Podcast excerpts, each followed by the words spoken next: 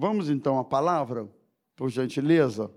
Abra sua Bíblia no livro de Neemias.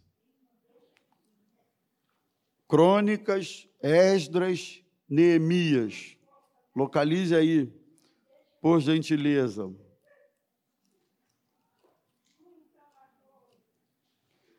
Capítulo 1, verso, versos de 2 a 4. Ou melhor, de 1 a 4. Livro de Neemias, capítulo 1, versos de 1 a 4. Podemos? Podemos? Está lá na tela, né? Palavras de Neemias, filho de Acalias. No mês de Quisleu, no vigésimo ano, quando eu estava na cidadela de Suzã, veio Anani, um de meus irmãos, com alguns homens de Judá. Então lhes perguntei a respeito dos judeus que escaparam e que sobreviveram ao exílio e a respeito de Jerusalém.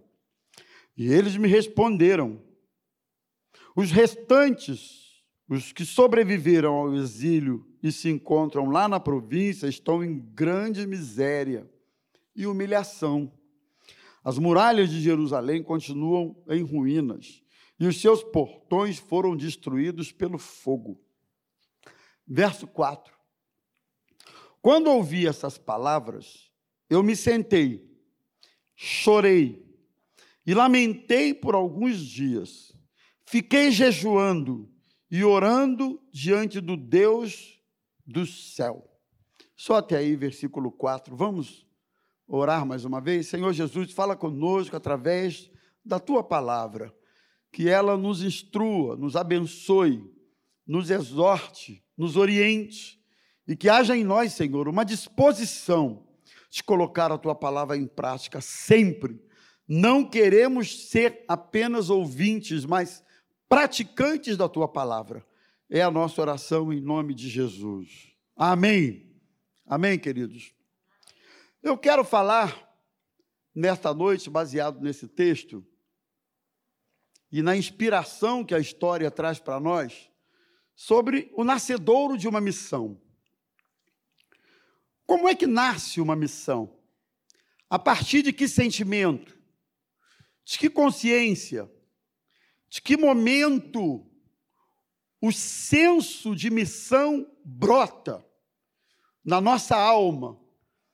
e nos leva a sair da inércia e tomar decisões e fazer algumas coisas. Nós precisamos considerar seriamente o fato de que todos nós, de uma forma ou de outra, estamos imbuídos de uma missão. Uma missão na casa de Deus, uma missão onde Deus nos colocou. Segundo o Dr. Rick Warren, vida com propósitos, todo mundo tem um propósito. Deus colocou-nos nos mais diversos contextos da vida porque tem propósitos conosco. É inadmissível alguém com consciência cristã viva distraído em relação a isso.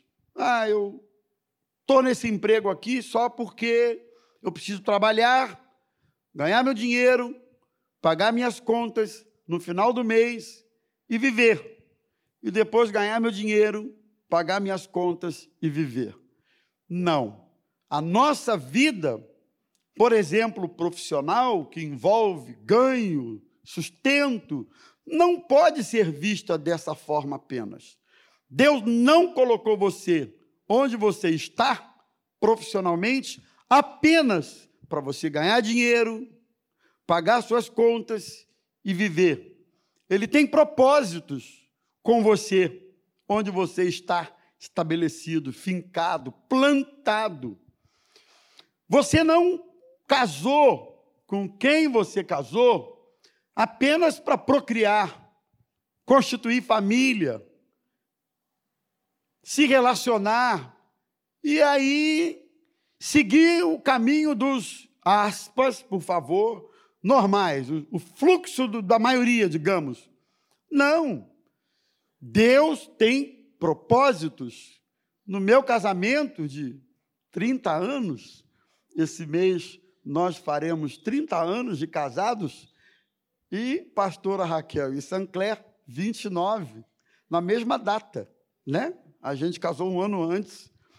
Então, durante esses 30 anos de convívio, eu pude ver propósitos de Deus se cumprindo na minha vida, através da esposa com quem eu casei. Propósitos de Deus se cumprindo na vida dela, através do esposo com quem ela se casou. E assim vai. Você não está nesta igreja apenas porque você precisa de uma comunidade de fé para frequentar, tomar santa ceia e dizer: Eu pertenço a uma igreja. E pronto. Não. Você está aqui porque Deus tem propósitos na sua vida.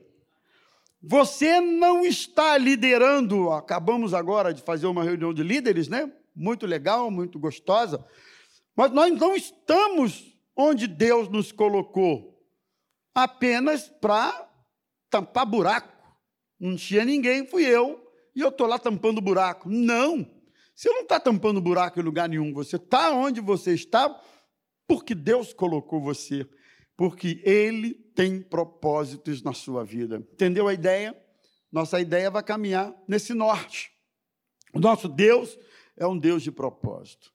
Então a história de Neemias nos inspira, de certa forma, nos dá, nos dá dicas sobre como nasce essa consciência. E aí eu quero focar, meus irmãos, um pouco mais na questão da reconstrução. Nosso Deus é um Deus de propósitos, nosso Deus é um Deus de reconstrução. A história de Neemias nos inspira a lembrar, a exaltar, a enfatizar a questão da reconstrução. Para quem não sabe, o livro de Neemias conta a história do povo hebreu pós-exílio babilônico, que depois de um tempo de terem retornado deste exílio, precisavam de, de reconstrução, não só da cidade, como dos muros, estavam em ruínas, como também eles precisavam de reconstrução na vida espiritual. É curioso a gente é, lembrar ou perceber que quando a vida espiritual está em ruínas, aquilo que está no nosso entorno acaba ficando em ruínas também. É uma coisa puxa outra. Vida espiritual em ruínas, via de regra, a vida familiar vem junto, ruínas. A vida financeira acaba indo junto, ruínas. A vida relacional, ruínas. E assim por diante. Então, Neemias é alguém levantado por Deus. Aliás, Neemias ocupava uma função de honra, uma função de extrema confiança. Alguém se lembra qual era a função dele?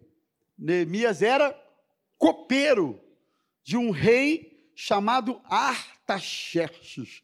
Parece que falta o ar, assim, porque tem um R depois do ar, e depois tem o Xerxes. Eu conheço um Artaxerxes, né? Tem alguém chamado Artaxerxes aí? Eu até lamentaria tua mãe não ter tido outra escolha, mas vai que tenha. Acho que não. Eu conheço um, um Artaxerxes. Vocês lembram? A gente conhece um Artaxerxes. É, só conheço um também. Então, rei da Pérsia, Neemias era copeiro desse rei. E o que, que fazia o copeiro? O que, que faz um copeiro? Vocês sabem, né? O copeiro é aquele camarada que cuida da mesa, do palácio. Ele cuida das refeições do rei. Para vocês terem uma ideia, o rei não tomava uma refeição ou bebia alguma coisa sem que antes Neemias provasse. Porque vai que tivesse três gotas de raticida lá, quem morria era o Neemias, não era o rei. Portanto, ele gozava de prestígio, gozava de confiança, uma posição de honra. Essa era a função de Neemias. E o texto começa dizendo: no mês de Quisleu, que foi um nome, Quisleu, adotado pelos judeus após o cativeiro babilônico, que compreendia dois meses no ano. São eles, do nosso calendário, novembro e dezembro. Nesse período, Neemias recebe lá de Jerusalém, de Judá, a visita de um de seus irmãos, ou de seus irmãos, Anani. Ele vem e Neemias pergunta como estavam os seus irmãos lá em Jerusalém, como estava a cidade, como estavam os pós-exilados lá em Jerusalém.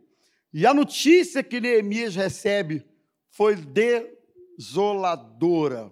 Seu irmão Anani, que mais tarde, no capítulo 7 de Neemias, é nomeado por ele mesmo, Neemias, governador de Judá, ah, juntamente com Ananias, com H, que foi o responsável pela segurança, pela, pela fortaleza de Judá, e então ele recebe as notícias de Jerusalém, que os muros estavam derribados, a cidade estava sob ruínas, Jerusalém estava desolada, destruída, o povo que lá estava, que havia perdido a sua identidade por ocasião do cativeiro, tantos anos no cativeiro, qual o povo que não perde a identidade? Sobretudo quando esse cativeiro dura um tempo suficiente para que gerações se sucedam.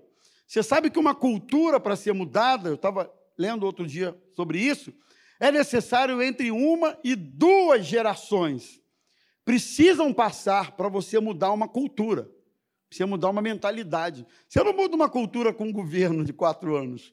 Você não muda uma cultura na imposição. Você muda uma cultura na medida em que uma geração passa e outra geração que está chegando, está aí o perigo. Nem ia falar isso, nem anotei, mas me lembrei. O perigo da gente assistir com passividade a tentativa que parece estar havendo, tudo indica que sim, de introduzir, introduzir nas nossas crianças, num período ainda bem tenro, bem inocente, valores que não são bíblicos. É um perigo, porque é essa geração que vai caracterizar a mudança de valores, é essa geração. Não pensa você que essa geração ainda vai nascer, ela já nasceu, só que ela está ainda na sua formação, não é? Na medida em que essa formação vai se configurando e outros valores vão sendo introduzidos, daqui a 15, 20, 30 anos, essa geração já está pensando completamente diferente da geração de hoje. Se não vejamos, é só você constatar que a geração de hoje já não pensa igual à nossa geração de adolescência, nosso período, né, de infantil, já pensa diferente. Então, se você considerar que um povo ficou décadas no exílio, vivendo noutra terra, outra cultura, paganismo, outros deuses, etc e tal, quando esse povo retorna à sua nação, à sua cidade, enfim, ao seu país, esse povo já está completamente desconfigurado desconfigurado espiritualmente, desconfigurado, desalinhado com propósitos de Deus. E quando Neemias recebe essa notícia, ele tem uma reação, né? e eu queria, a partir daí já, conversar com vocês a respeito disso. O que, que caracteriza a consciência da necessidade de reconstruir? A primeira coisa é tomar conhecimento da realidade, se informar sobre a realidade. É o que o texto nos mostra quando ele recebe o seu irmão, ele pergunta sobre Jerusalém, e, aí ele toma conhecimento da realidade que lá havia. Irmãos, ninguém inicia um processo de reconstrução se for alienado da sua realidade. O livro de Neemias e as lições mais comuns que nós encontramos nele são relacionadas à execução da obra de Deus, né? Questão de trabalhar na obra de Deus, etc. e tal, porque a partir da reconstrução dos muros, é, a gente associa isso aí. Mas eu não quero trazer a minha palavra apenas nessa perspectiva, dentro de reconstrução. Eu gostaria que você abrisse o seu raciocínio e entendesse que existem muitas áreas da nossa vida que estão em ruínas, que estão sob escombros, destruídas, expostas. Para quem não sabe, muros naquele tempo representavam a fortaleza e a proteção de uma cidade. Vocês sabem disso. As cidades eram protegidas por enormes muros e quando os inimigos intentavam contra aquela cidade, eles esbarravam na, na, proteção da cidade, que era exatamente os muros. Quando os muros estão em ruínas, a cidade está exposta. E a cidade estava exposta e também estava em ruínas. E eu, quando vejo essa realidade e vejo a vida no seu sentido prático e aplicando isso para a nossa vida, eu vejo o quanto nossa vida está exposta, nossos muros derrubados, a vida exposta, a vida em frangalhos, e muitas pessoas não se dão conta disso. Isso é que é mais incrível. Não procuram enxergar a sua própria realidade. Parece que são pessoas obtusas, teimosas, mente cauterizada, isso tem demais. Mente cauterizada é aquela mente insensível, que não é capaz de perceber, de sentir, de ter qualquer reação, né? Alguém já teve dormência em algum membro do corpo, braço, perna? Já teve dormência no braço? Esses dias eu acordei meio assustado, porque eu estava dormindo em cima do braço, assim, acho que da mão, né? Rapaz, eu levantei, Manu, eu não senti a mão, eu disse, meu Deus, eu entrei em desespero, comecei a andar pela casa, eu não estou sentindo a minha mão, aí acorda aí a minha mão, corda, e cadê que a mulher acorda? Mas acorda não. E eu batia assim, eu não sentia a mão, era aquela dormência, aquele formigamento, uma dormência, e eu, demorou, demorou, nesse dia demorou, e eu me deu uma aflição assim rápida, porque eu não sentia meu braço, eu não sentia minha mão, porque a posição que eu estava impediu o fluxo sanguíneo nessa parte do membro e ele ficou insensível. Você sabe que existem fluxos que precisam percorrer o nosso organismo para a gente não perder a sensibilidade, capacidade de enxergar uma realidade a partir da qual nos colocarmos na posição para mudar essa realidade. Primeira coisa que eu vejo na vida de Neemias é isso, foi a sua capacidade de se interessar. Ora, irmãos, como eu disse, Neemias estava muito bem, muito confortável no palácio, organizando a comida do rei. Vamos imaginar que o copeiro do rei se eu estiver enganado, é, aí é uma imaginação minha. Alguém pode até corrigir. Não era necessariamente alguém que cozinhava. Ele, ele gerenciava os funcionários. Ele comandava os funcionários. Ele devia ter uma galera lá que, que comia, que fazia, né? Esses dias eu estava lendo sobre alguns hábitos do novo rei da Inglaterra, rei Charles. Aí eu descobri que o sujeito Olha só, chamando o rei de sujeito, que coisa horrível. Eu descobri que a Vossa Majestade todos os dias acorda ao som da gaita de foles. É, que está pensando que, que ele acorda com um cachorro maldito latindo no ouvido dele? Não, senhores.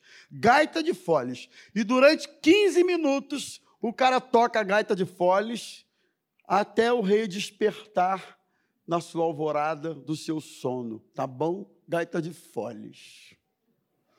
E outras manias mais do rei, eu fiquei vendo. O rei é cheio de manias. E aí, uma outra aí, mas eu não estou me lembrando agora. O rei Artaxerxes tinha suas manias. Neemias era um homem de confiança, estava num posto de confiança, e ele poderia muito bem não dar muita bola para o irmão que veio de Jerusalém, nem tampouco para o estado do povo que lá estava, porque para Neemias estava muito confortável. Quando você se importa e procura saber, cuidado, porque você estará a partir daí sendo desafiado a sair da sua zona de conforto. Primeira coisa que eu vejo em Neemias é o interesse de saber a realidade. Olha aqui para mim. Qual é a sua realidade? Eu sei a minha, irmão. Eu não durmo com você, eu não estou com você, eu não convivo com você, eu não sei a tua realidade. Deixa eu te fazer essa pergunta muito olho no olho. Qual é a sua realidade? Qual é a realidade da sua casa, da sua família, do seu casamento, da sua saúde, das suas emoções? Qual é a sua realidade? Você tem procurado enxergar essa realidade com clareza, abrindo os olhos e verificando: a minha realidade é essa aqui. Foi o que Neemias fez. Mas logo em seguida, há uma reação a essa descoberta. Eu acho isso importante, porque tem gente que verifica, fecha a gaveta e vai viver. Verifica a realidade, constata, fecha a gaveta e continua como se nada tivesse acontecendo. Eu acho que Neemias poderia até, ah, é, está todo mundo lá assim, lascado, ruína, cidade em ruína, muro no chão, Tô, o povo espiritualmente está mal, é mesmo? E paciência, manda esse povo orar. Mas ele tem uma reação. Não há como não reagir diante da constatação de algumas realidades. Eu não sei como algumas pessoas não reagem quando constatam a realidade do filho, do casamento, da saúde, do ministério, da vida espiritual. Eu não sei como algumas pessoas conseguem permanecer indiferentes depois que constatam uma realidade. Constatar a realidade por si só não é tudo, se não houver uma reação a isso. E Neemias, ele reage. Ele, quando sabe o que está acontecendo, ele chora, ele se comove, a realidade mexe com Neemias mexe com as emoções, mexe com os brios, mexe com ele. Eu entendo que Neemias, a partir daí, não conseguiria dormir mais, sabendo do estado do seu povo, da sua nação, da sua gente, da sua cidade, né? Tem certas realidades que a gente constata cujo sono não dá para ficar mais o mesmo. Não sei quanto a vocês, mas eu tenho às vezes uma briga com sono sabe? E quando alguma coisa me preocupa muito, mexe com. É, a primeira coisa a, me afetar é o sono. Eu fico numa luta, assim, brigando. Alguém tem essa dificuldade também? Sono, né? Tem gente que não, a maioria dorme feito pedra, feito anjo, não tem problema nenhum. Eu brigo com sono. Tem coisas que não dá para a gente ficar indiferente. Uma das formas que o inimigo usa, se aproveita, é quando há indiferença diante de algumas constatações. E eu quero deixar claro que a constatação de uma realidade tira de você a inocência sobre aquilo. Você vai ser cobrado por Deus, você vai ser cobrado pela vida, você vai pagar um preço por ter visto uma realidade e não ter tido nenhuma reação a isso. Há um preço a ser pago, mais dia, menos dia por isso. Ele chora, ele se comove, ele tem essa reação, ele não é indiferente. Quando ouvi, sentei, lamentei, chorei por alguns dias mas aí o texto segue que Neemias, diante disso, vai buscar Deus. Eu acho isso bonito, porque mesmo no seu lamento, no seu choro, na sua angústia, na sua desolação, ele vai falar com Deus. versículo 4. Quando ouvi essas palavras, eu me sentei, lamentei por alguns dias, fiquei jejuando e orando diante do Deus dos céus. Que coisa boa. Antes de tudo, fale com Deus. A gente faz o contrário. Antes a gente tenta tudo para depois falar com Deus. Mas eu acho que a sequência dos fatos na vida de Neemias precisa nos ensinar alguma coisa. Diante de uma constatação terrível, eu preciso buscar a Deus. Eu acredito que nem mesmo Neemias sabia exatamente naquele momento o que fazer. Ele sabia uma coisa: ele precisava fazer algo, mas não sabia exatamente o que. Né? Às vezes a gente constata o problema, a gente constata a dificuldade, a gente tem uma reação diante disso, mas a gente não sabe exatamente o que fazer. Já passou por isso? A gente sabe por onde começar. Você não sabe qual é o caminho, qual é a decisão. Faz o quê, pastor Manu? O que, é que eu faço? Por onde eu vou? Por onde eu começo? Como é que eu abordo essa questão? Eu não sei. Quer um conselho? Busque a Deus, ore e jejue. Deus vai te dar direção. Eu ainda acredito na oração e no jejum. Quem acredita aí? Eu acredito na oração e no jejum espiritual. Não é jejum intermitente para emagrecer, é jejum espiritual, para buscar de Deus direção, para buscar de Deus caminho. Eu acredito. E quando nós oramos e jejuamos, irmãos, as coisas começam a acontecer. Deus se manifesta quando nós oramos e jejuamos. Não é verdade? Deus se manifesta e ele começa a orar. Ele começa a jejuar diante de Deus do céu e disse: Senhor Deus, Deus grande, temível, que guarda as alianças e a misericórdia com aqueles que te amam e guardam os teus mandamentos, estejam atentos aos teus, os teus ouvidos e os teus olhos abertos para que atendas à oração do teu servo que hoje faço diante de ti de vez em quando, que o texto fala isso, faço oração diante de ti de dia e de noite. Neemias começou a orar e a jejuar, tipo assim, até Deus responder. Até Deus dar uma direção. Oração após reação. Direção de Deus. Eu sei que muitas vezes a nossa reação pode ser intempestiva, pode ser no impulso, pode ser na bravata, Existem problemas que não adianta você tentar reagir na bravata, na força, no grito ou na precipitação. Ora primeiro. Pede direção a Deus primeiro. Senhor, por onde eu vou? Me dá uma direção. Porque o estado emocional da gente pode nos impulsionar a termos reações que não vão dar em boa coisa então conte até cinco, até dez, até cem, acalme-se, ore, jejue, fale com Deus, e hoje e amanhã e por alguns dias, deixa eu te dizer, Deus tem resposta para você. Pode falar isso para o teu irmão aí. Deus tem resposta para você. Ele tem resposta para mim. Ele tem resposta para você, Ione. Ele tem resposta para a minha vida. Se puderem falar para mim, eu vou ficar muito feliz.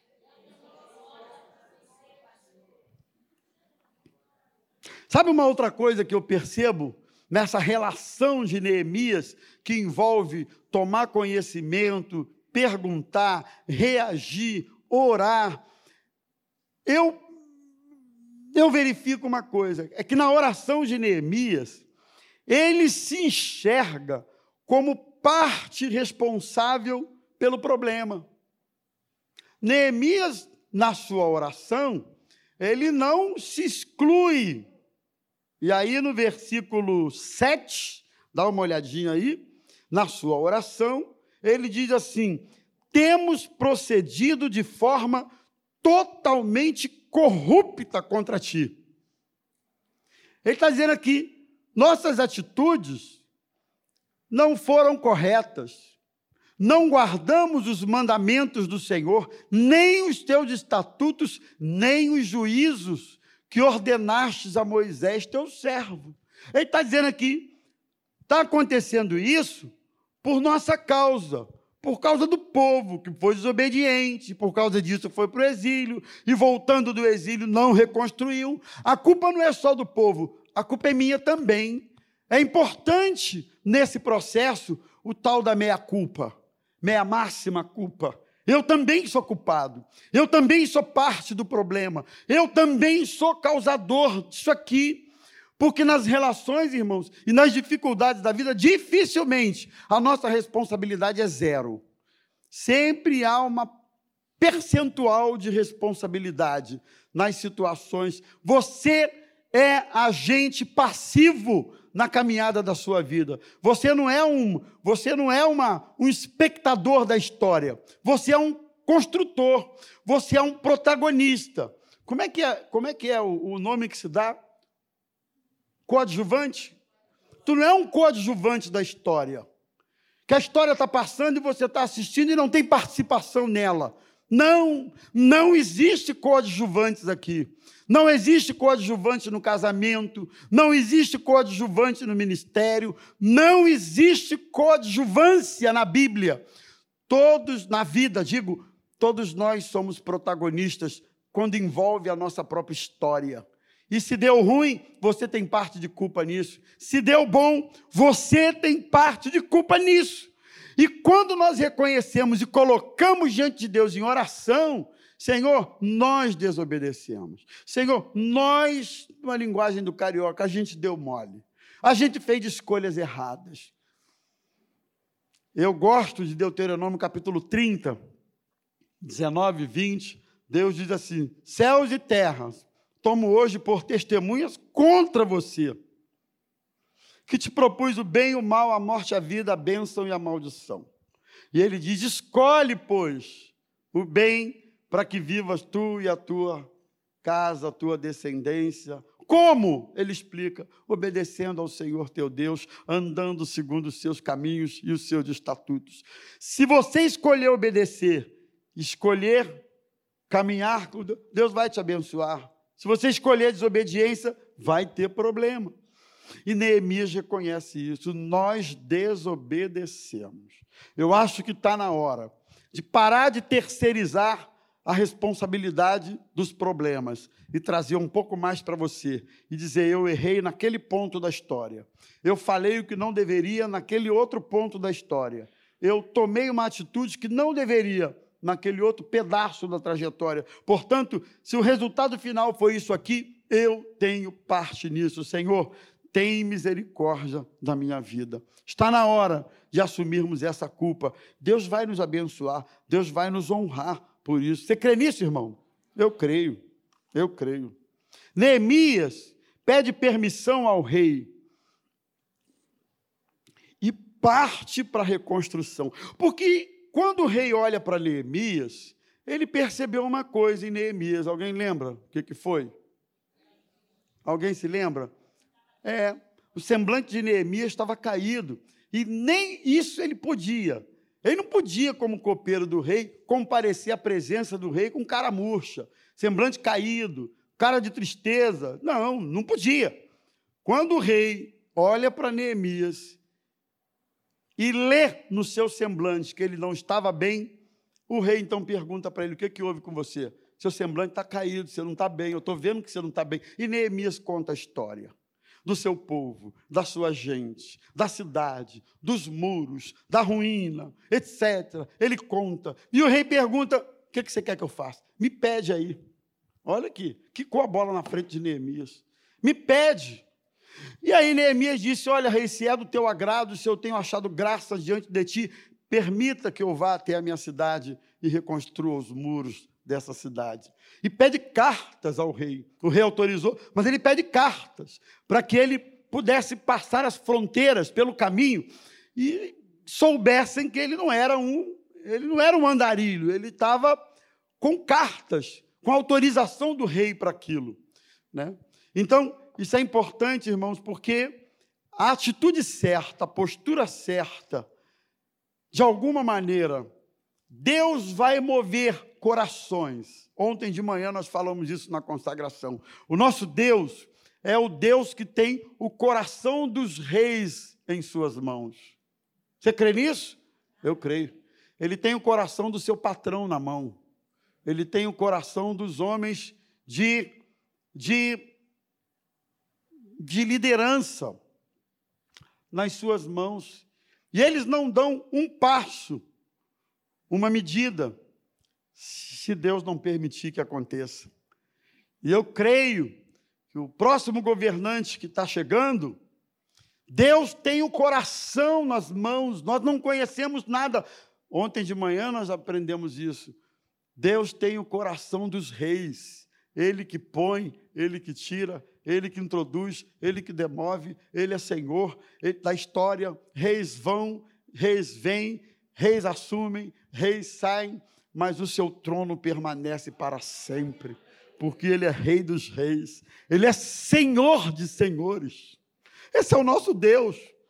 Então fique tranquilo que aqueles sobre quem Deus tem dado, colocado responsabilidades, liderança, poder de mando e de decisão sobre a sua vida, coloque-se diante de Deus, porque esse Deus tem o coração dessas pessoas nas suas mãos e ele pode quebrantar corações. Né, Manu? Deus pode quebrantar, como quebrantou o coração do rei Artaxerxes. Tem que respirar para sair. Quebrantou o coração do rei. E ele manda Neemias, e Neemias chega na cidade, tipo, fica quieto, vai dar uma espiada, e estava tudo pedra sobre pedra. E ele começa a reconstrução. E no processo de reconstrução, vocês se lembram? dois sujeitos se levantam para zombar de Neemias, dizendo para eles: o que vocês estão fazendo aí? Que, que absurdo que vocês estão fazendo aí no, no, no ah, capítulo 2, verso 19. Porém, quando Sambalá, Sambalate, o Oronita, Tobias, o servo amonita, e um árabe chamado Gesem souberam do início da obra, zombaram de nós e nos desprezaram, dizendo: O que é isso que vocês estão fazendo? Querem se rebelar contra o rei? O que, é que vocês estão fazendo? Então lhe respondi: O Deus dos céus é quem fará com que sejamos bem-sucedidos. Nós, seus servos, vamos nos preparar e começar a reconstrução, mas vocês não têm parte, nem direito, nem memorial em Jerusalém. Nós vamos começar a reconstrução. Vocês não estão com nada, vocês não vão atrapalhar. Nós vamos começar a reconstrução. E eu quero, já indo para a conclusão da minha palavra, dizer para os meus irmãos que o tempo da sua reconstrução chegou e esse tempo se chama hoje. Esse tempo se chama agora. Esse dia se chama hoje, domingo, dia 5, 6 de novembro de 2022. Existem alguns inimigos dessa reconstrução? Pode ser que sim, irmãos. E eu pensei, elaborando essa mensagem, alguns desses inimigos potenciais das nossas reconstruções. Quem sabe um deles seja o inimigo da frustração. Porque toda reconstrução parte do princípio de que houve uma primeira ou uma tentativa anterior que não deu certo, que ruiu, que frustrou, né? Então, quando você vai reconstruir com a memória de que a primeira tentativa deu ruim, fracassou, é muito razoável imaginar que alguns traumas disso acompanham quando você vai reconstruir, né? A frustração. Eu não sei se você está convivendo com uma frustração e isso está dificultando a sua reconstrução, mas o Deus da reconstrução, ele está aqui hoje para te abençoar, para te fortalecer, para te dar estratégia e dizer para você: eu estou com você nessa reconstrução. Os medos são outro é, é outro inimigo, sentimento de incapacidade, opiniões alheias, como foi o caso aqui, gente do nosso lado, gente na nossa frente dizendo: Vocês não vai, você não vai conseguir. Você já tentou uma vez, não conseguiu, não vai ser agora que você vai conseguir. Você não tem capacidade para isso. Você não tem força para isso. Você não tem inteligência para isso. Você não tem condição para isso. São os inimigos da nossa reconstrução. Mas Todos eles estão repreendidos na sua vida, na minha vida, no nome de Jesus, nós vamos reconstruir, seja o que for que esteja em ruínas, em Deus é possível você reconstruir. Dúvidas, quem sabe, podem se dissipar do seu coração nesta noite e você ter a capacidade de reconstruir. Onde, em que momento da história, por que motivo, razão, as coisas ruíram na sua vida e você até então tem convivido com as ruínas.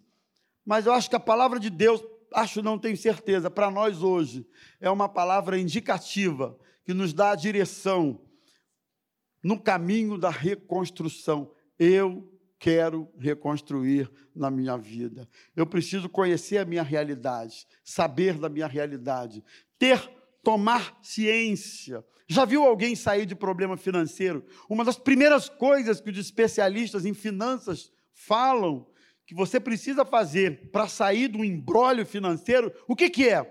Fazer um, um scanner da tua realidade. Qual é a realidade? Onde é que teu dinheiro está vazando? Onde é que você está pagando mais juros? Não é isso? Onde é que você. Onde é que, tá, onde é que está o problema? Você tem que primeiro conhecer a realidade. A partir do conhecimento, reagir.